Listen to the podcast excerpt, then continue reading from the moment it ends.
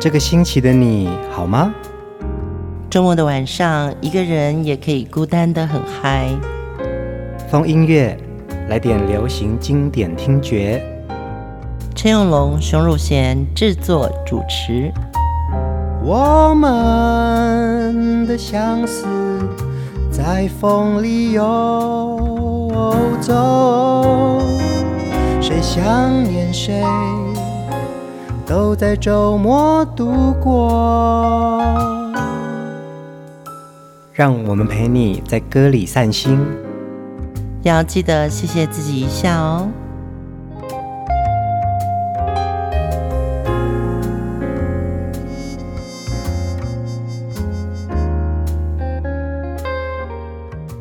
各位朋友晚安，这里是风音乐，我是陈永龙，嗨，我是熊汝贤。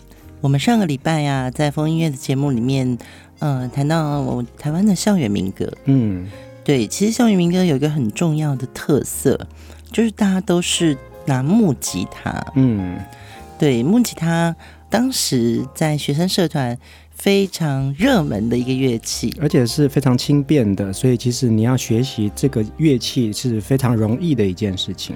对，不知道听众朋友你们有没有学过任何乐器？其实我年轻的时候，我也就是摸索过吉他，真的四个和弦就可以弹出很多优美的歌曲。嗯，这一阵子啊的风音乐，我们都在介绍七零年代怎么样子转到八零年代，从一个校园民歌清新的一种风格，转化到流行音乐的这样子一个过程。对，其实台湾的情况，我相信在全世界都一样哦。这六零年代的美国的摇滚歌曲，其实影响了全世界的音乐的曲风。嗯，对，尤其是呃，大家如何从木吉他到电吉他。嗯嗯嗯，对，这是一个很重要的过程。弹木吉他的，像你们吉他社的同学，你以前是吉他社副社长嘛？对，我是副社长，对不对？应该都是跟家里要了零用钱，存存存，存了之后买了一把吉他。嗯。对，但是电吉他就没有这么容易了。对，电吉他的费用比较高一些。对，今天风音乐的主题人物就要介绍我们，呃，全世界华人歌坛里面非常重量级的音乐教父罗大佑。对，他是真正第一个从流行音乐让我们听到了不一样的。摇滚词汇，嗯，然后包含了他所有的音乐编曲，都又把民歌这个木吉他的声音给推翻了。无论你是喜欢什么样子音乐类型的罗大佑，其实呢，罗大佑在三十几年间的音乐创作，一直影响到之后听到他所有歌曲的，无论是创作人，或者是歌手，或者是一般我们在生活当中的听众们。对，尤其是校园民歌时代那个词曲啊，基本上都是甜甜的，嗯，然后的确比较鸳鸯蝴蝶一点，对，呃，青梅竹马一点，甜甜涩涩一点，小清新，对。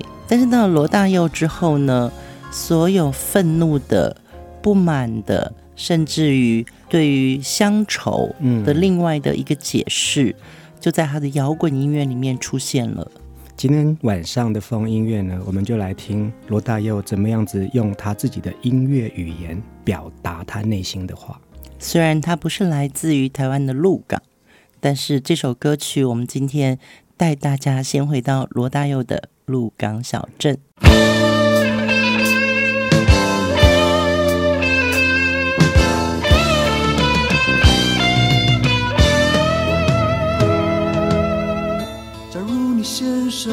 来自鹿港小镇，请问你是否看见我的爹娘？我家就住在妈祖庙的后面，卖着香火的那家小杂货店。假如你先生来自鹿港小镇，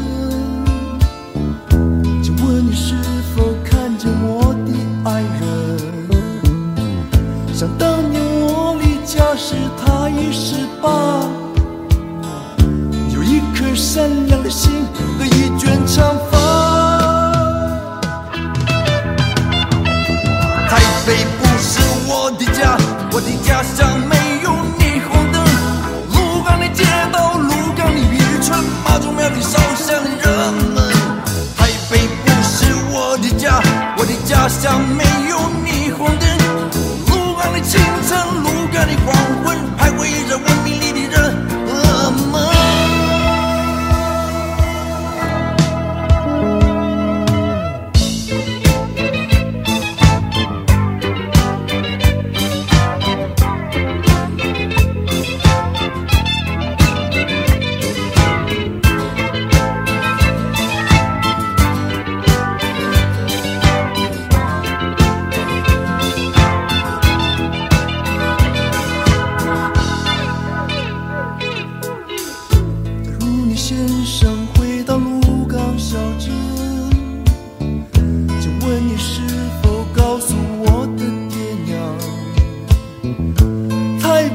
是我想象的黄金天堂。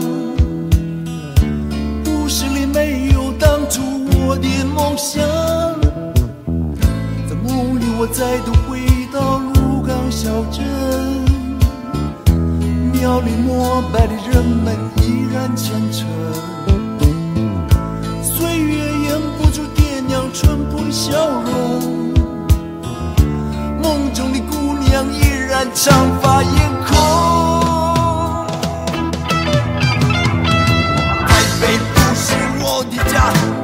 的家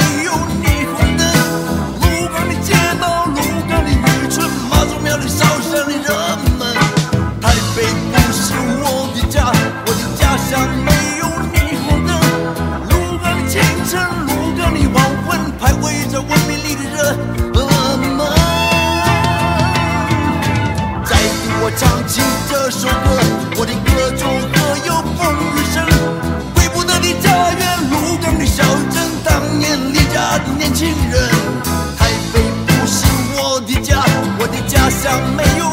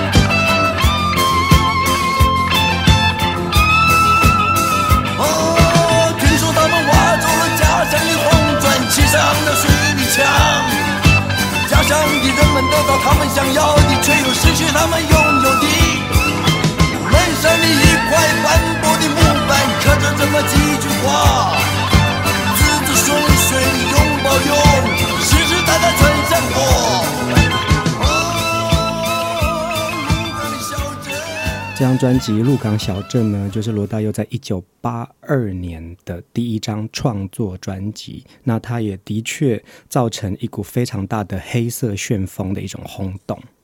对，而且他的第一张专辑就叫《知乎者也》。嗯，呃，我们小时候一直到初中吧，就是念孔子的《论语》是一件非常重要的事情，就是课堂里面老师会默写。对对，然后。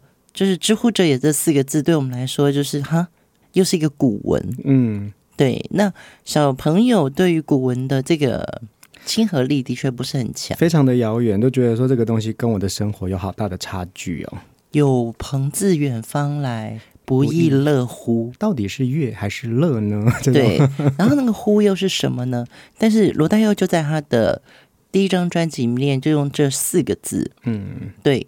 就是用来批判，嗯，那我觉得在当年批判这件事情，其实他也没有直接冲什么状态，嗯，他只在冲一种，那我不要不可以吗？嗯，那我既然不要，我就把这个拿来做。专辑名称，嗯，对，那也有《知乎者也》这首歌曲了。我们刚刚听到的《鹿港小镇》啊，其实我们在讲说，呃，罗大佑当时的这个唱片跟音乐啊，有很强烈的批判性，但是其实他有更多的时候是在反思现代社会发现了什么问题，然后他希望可以透过音乐来表达出来。《鹿港小镇》这首歌呢，其实他说他自己不是鹿港人，但是其实看到台北的这个原本的乡间生活变、嗯、变成是有很多的交通，变成非常的拥挤，他会觉得说好像回不去原来的一种最淳朴的状态了，所以写了这首歌。对，尤其我记得就是鹿港有很重要的台湾的古迹，嗯，对，包含妈祖庙啊这些，的确就是呃，他也是第一位从地名。就是一个小乡镇的地名，创造出一个摇滚的歌词。嗯，对，因为那种歌词都感觉上很像是妈祖妈祖乡乡的人们。嗯，对，这这好像不是可以配电吉他的。是啊，是啊，对。但是在罗大佑的口中，在他那个电吉他的线条里面，你就会发觉说，哦，原来那些东西都那么有冲击力，而且当然也透过这样子的音乐的表现啊，也改变了听众的听觉。我们从原来听到的大部分流行的这些校园歌曲啊，这种比较清新的，然后转变到另外一种说啊，原来乐器它可以说话，乐器它可以表现出来某一种激烈，对，对，没错，它其实是一种不满。嗯，那木吉他呢？这个是音色，就感觉上很多东西都是小确幸。嗯，对，就是好啊，可以啊，嗯、没问题啊，啊，让我们看云去呀、啊。对啊，对，下雨我们就撑伞吧。对对，可是另外一部分的人，可能他并不是这么满意现状。嗯，所以他就用电吉他。来诠释他想要发生的那种暴躁感。嗯，今天晚上的罗大佑专题呢，我们跟大家分享他在这个创作路上的摇滚的风格。我们来听他的《现象七十二变》。七十二个烈士，孔老夫子有七十二个弟子，孙悟空的魔法七十二变，我们又等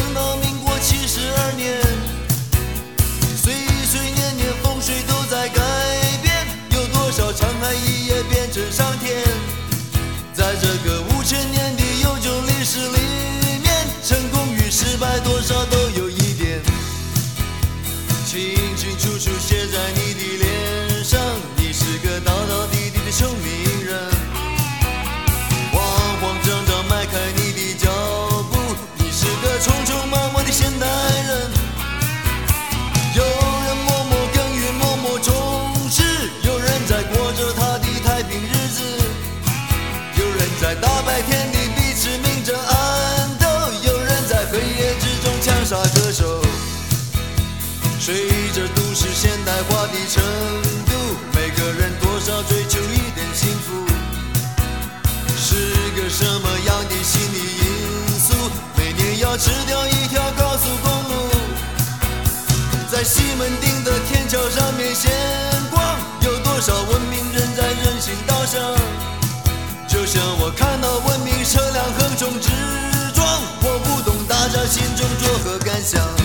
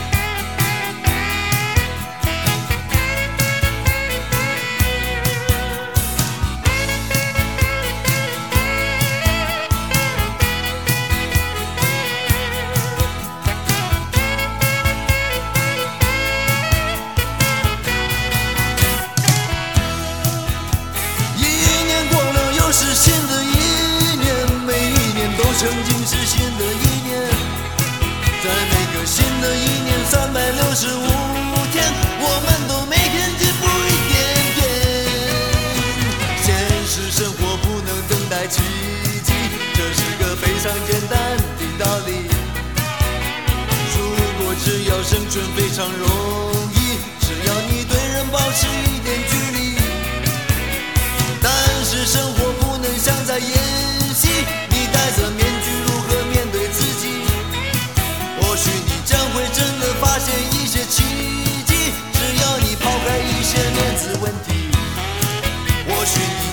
发现人生还算美丽，只要你抛开一些面子问题，其实你只要抛开一些面子问题这个歌词真的很有趣哦。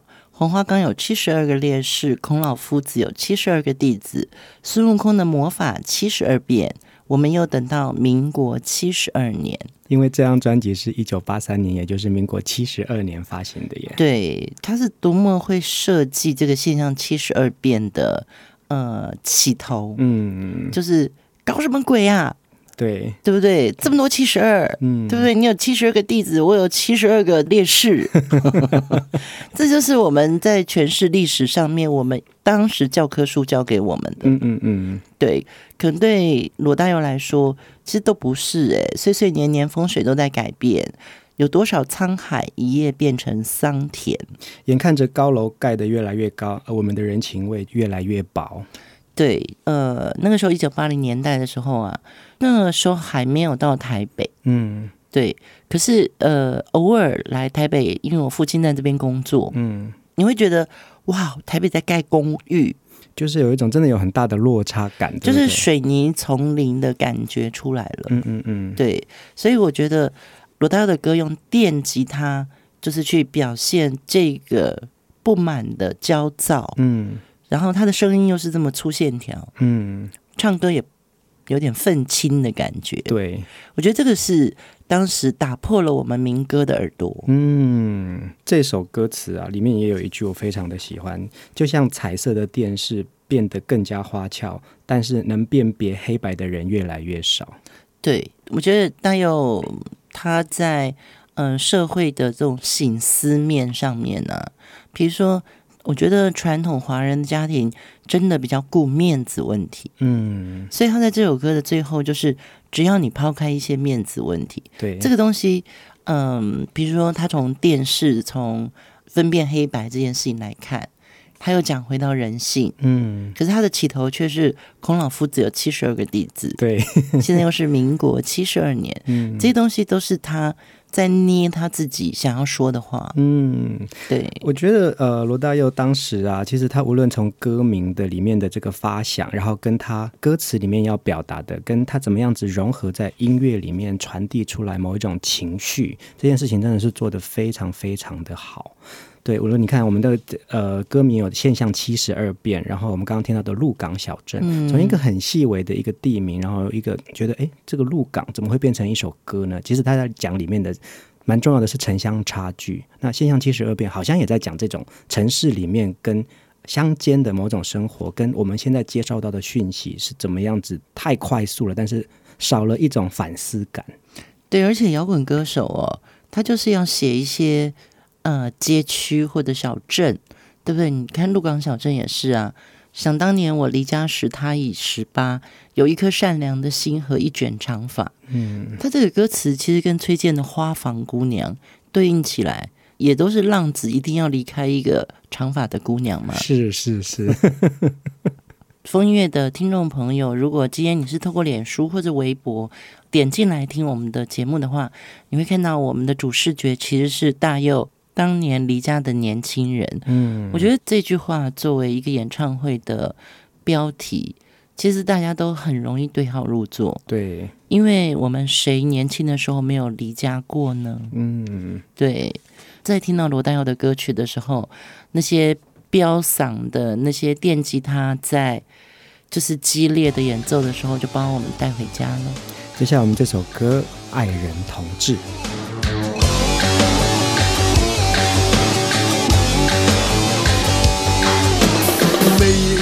上了眼，就想到了你。你像一句美丽的口号，回不去。在这乒乓斗争的世界里，每个人都要学习保护自己。让我相信你的忠贞，爱人同志。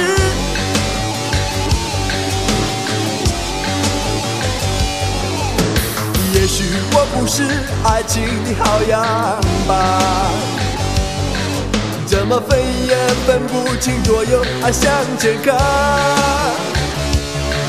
是个未知力量的牵引，是你我迷失，或者是找到自己，让我拥抱你的身躯，爱人同志。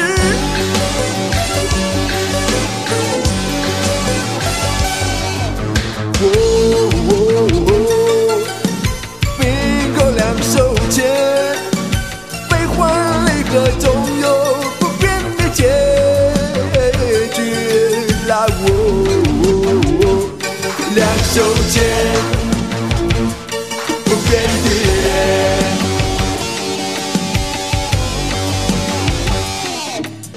怎么都不能明白，我不后悔，即使付出我青春的血汗与眼泪。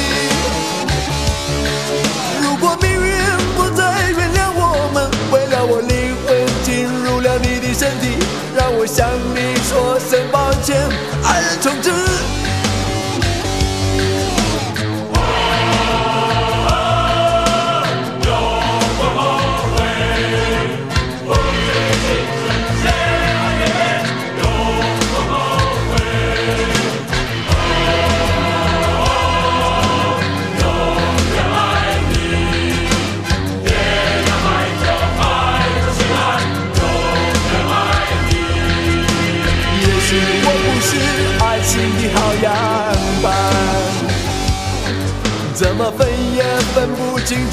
爱向前看。是个未知力量的牵引，是你我迷失，或者是找到自己。让我拥抱你的身躯，爱人从之。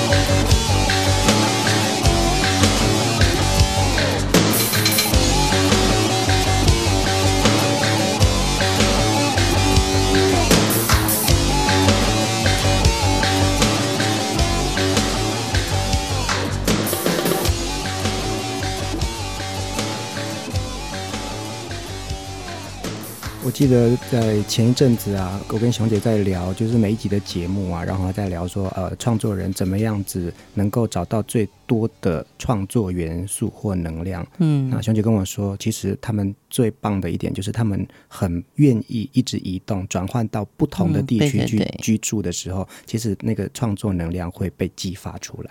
对，其实大佑在《爱人同志》这首歌的时候，他还没有去香港发展。嗯，但是呢。我觉得他的那个思维，或者说他阅读的东西呀、啊，早期我们就是认为说，哦，大陆的一些就是彼此才呼唤对方是同志，嗯，对。可是大陆就会写一首歌叫《爱人同志》，因为那时候好像大陆的就是称呼为这个你的太太或你的先生或女朋友，也是说这是我的爱人。对，那个时候对于台湾的听众来说的话，会觉得哇。很不一样的一种称谓，不一样的称谓，对对对。可是罗大佑的歌里面就已经把爱人同志直接就这样写出来了。嗯，对，我记得我有一次带张清芳到西安去拍 MV，嗯，住在一个银川的旅馆。我说我要打电话回台北，就请了那个柜台前台的这个总机小姐帮我打电话。那时候还要透过电信局去转到台湾嘛，嗯。哦，转了很久哦，都等了一个多小时。突然，那个我在房间里面，那电话就响了。那楼下的总机就跟我说：“熊同志，您的台北电话已经转通了。您现在要讲话了吗？”嗯嗯呃，呃，好好好。对，我第一次被叫熊同志的时候，还会觉得说：“哎，要不要敬礼？”罗大佑的这个每一首歌，他讲到爱人同志，他其实他在。呃，描述每一首歌或者在创作每一个这样子一个音乐的一个想法的时候，其实他都会去讲说，有些事情其实是非常矛盾的，但是有些事情其实是一直都在的。嗯、可能感觉到有一些对立、混乱，或者是妥协、矛盾之中，但是也会有一些线索呢，一些延续的脉络，这种东西其实是很难说得清楚的。对，而且我觉得爱人同志这个讲的其实是一个大陆口语化的一个呃称谓，对。但是呢，他在歌词里面其实他还是用华语作为主要的语言。可是到了副歌呢，他会说哦哦哦哦哦，宾狗两手牵，嗯，对，就是他好像预言着，其实香港也好，或者大陆也好，或者说嗯、呃、爱人同志这样的称谓，其实到最后。它落在一首歌里面的时候，你就会发觉，它其实在一个思想范畴中，它已经表示，嗯，他看得到未来某些的变化。嗯，当然呢，也是因为他这样子的一种思维跟创作的呃意识，也让他的音乐没有了边界，也没有了疆域感。对，接下来我们要听的这首歌《暗恋》，其实这一直是我非常喜欢的一首歌曲。为什么我总觉得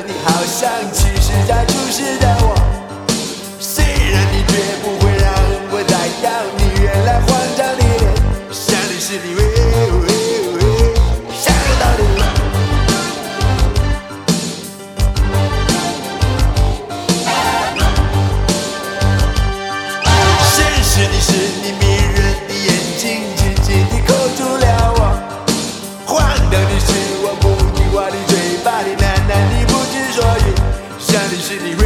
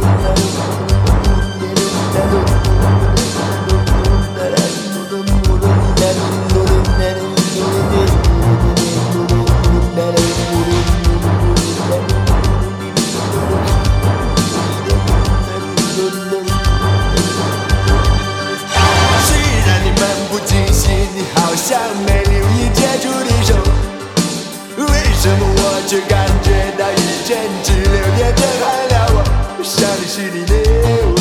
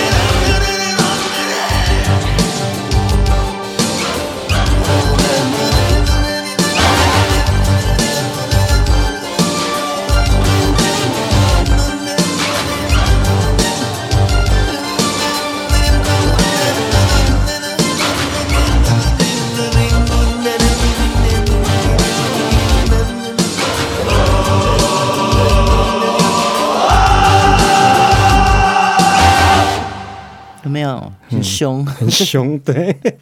可是我觉得有时候就是摇滚就是要凶一点，因为我们平常生活里面，其实我相信大多数的华人呢、啊，嗯，其实大家都是以和为贵，嗯，对不对？对，对啊，就是我们都受到孔子的影响嘛，对，就说呃，可能你要跟你的邻居朋友啊，不亦乐乎啊，有朋自远方来，对不对？然后要和颜悦色，对对对。然后，可是对罗大佑来说，为什么一定要做这件事情呢？所以他的暗恋好激烈哦。对，嗯，他是澎湃啊，嗯，它是一种生理啊，对，对，它是一个生理现象，他一定要这么澎湃的去表达出来。嗯，那也因为他想要这么做，所以他在音乐的编曲上也好，或者歌词的嗯创作也好，你就会觉得哇哦，原来一首歌可以这么生理。嗯，没错。呃，有一篇报道啊，小编找到的是在一九八八年的《联合早报》，当时呢是罗大佑自己评论他自己的专辑《爱人同志》。嗯，他里面就在写说，对于他自己做的音乐是这样子的：文字、语言、音乐性、生理反应这四个东西呢，是他自己感觉到做音乐的四个层次。嗯文字是它的意义性，语言是它的表达性，音乐是它的美学抽象性，那生理反应呢，是它的人体化学性，很厉害啊！所以其实他在做音乐的同时，其实他都会觉得这个四个东西都要放在他的音乐里面。所以他很会形容啊，乌溜溜啊，轻飘飘啊，苍茫茫啊，黑漆漆啊，孤单单。嗯，对。要是我们就会讲说苍茫、黑漆、孤单嘛。嗯嗯嗯。可是他一定会去下节奏跟下旋律的时候，他觉得对啊，黑漆漆，孤单单，乌溜溜。对，轻飘飘，苍茫茫，这样子的一个。语汇字眼会更加重了那个情绪感。嗯嗯，呃，罗大佑呢在台湾发迹，从《知乎者也》之后开始一直制作专辑，然后呢，我们在一九九一年听到的他另外一张专辑，他以粤语这首歌让大家更令人瞩目。我们来听《皇后大道东》。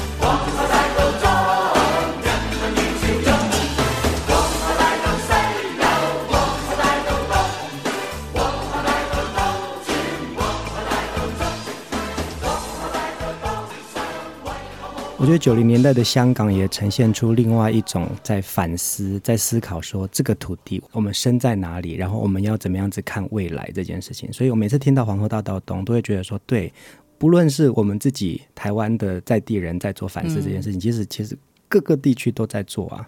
我我觉得尤其尤其。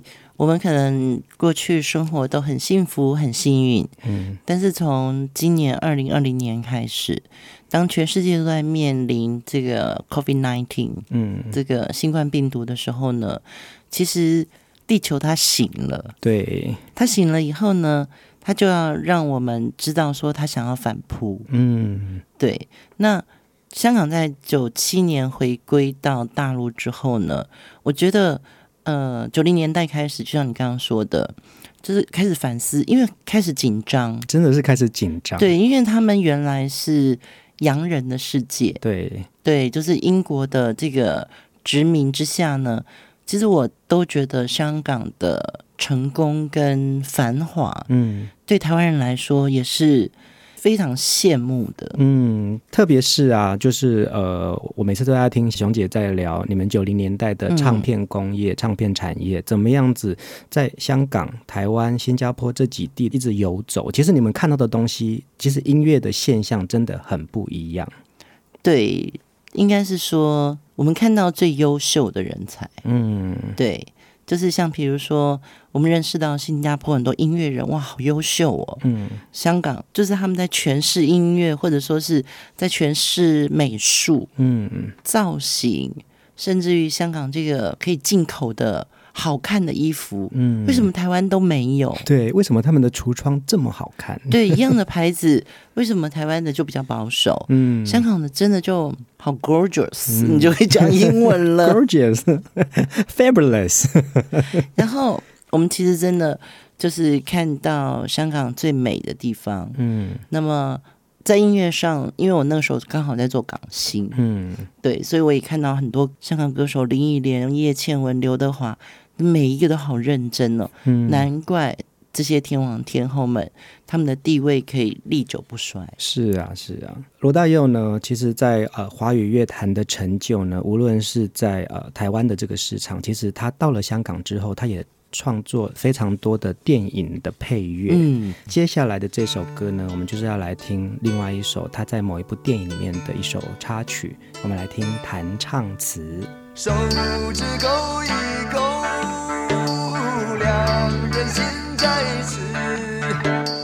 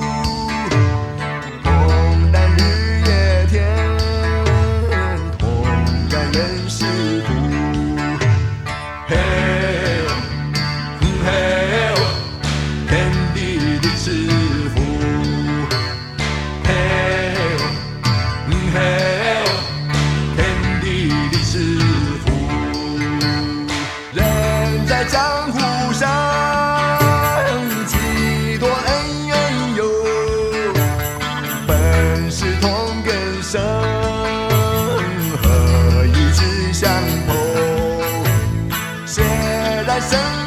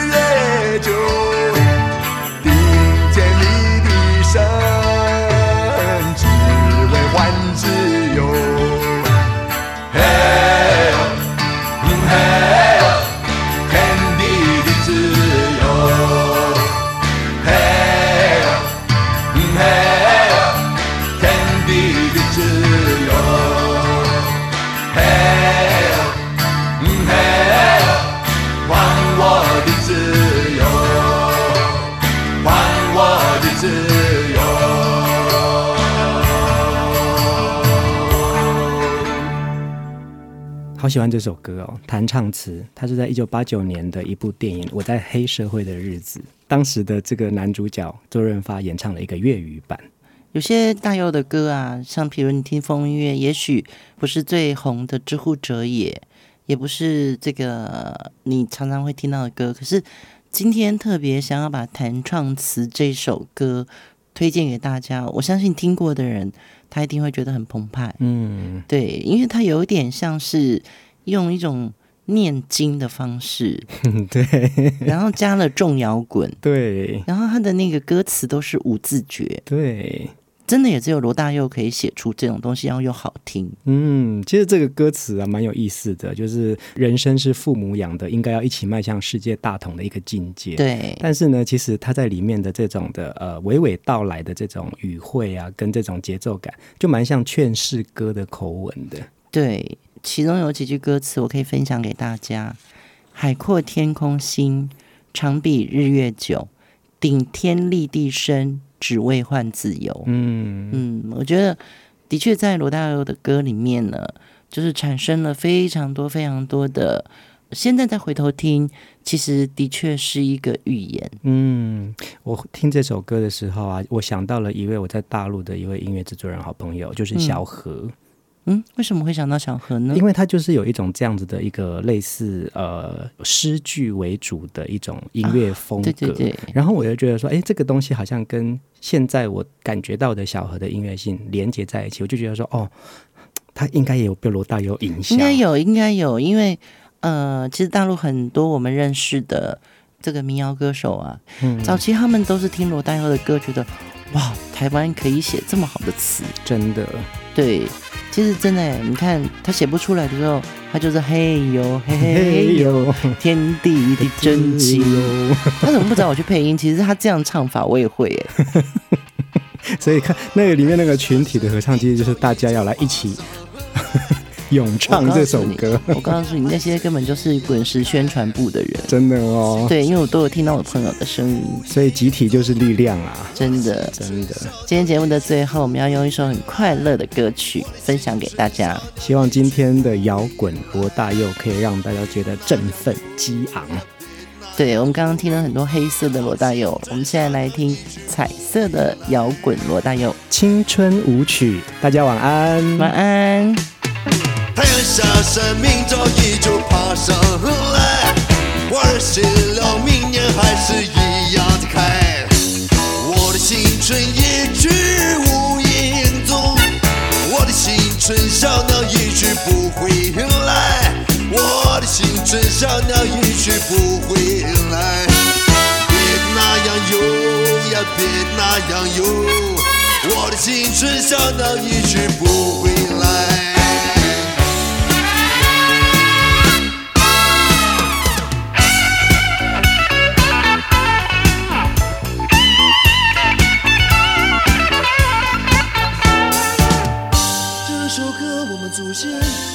了千万次，现在轮到他们的子孙来唱。日月轮回依旧，花开花谢依然，多少青春继续不悔。地下埋藏的会只有付出的代价，是否我们已经忘记？黄花岗的灵魂，他们地下有知，能否原谅？我们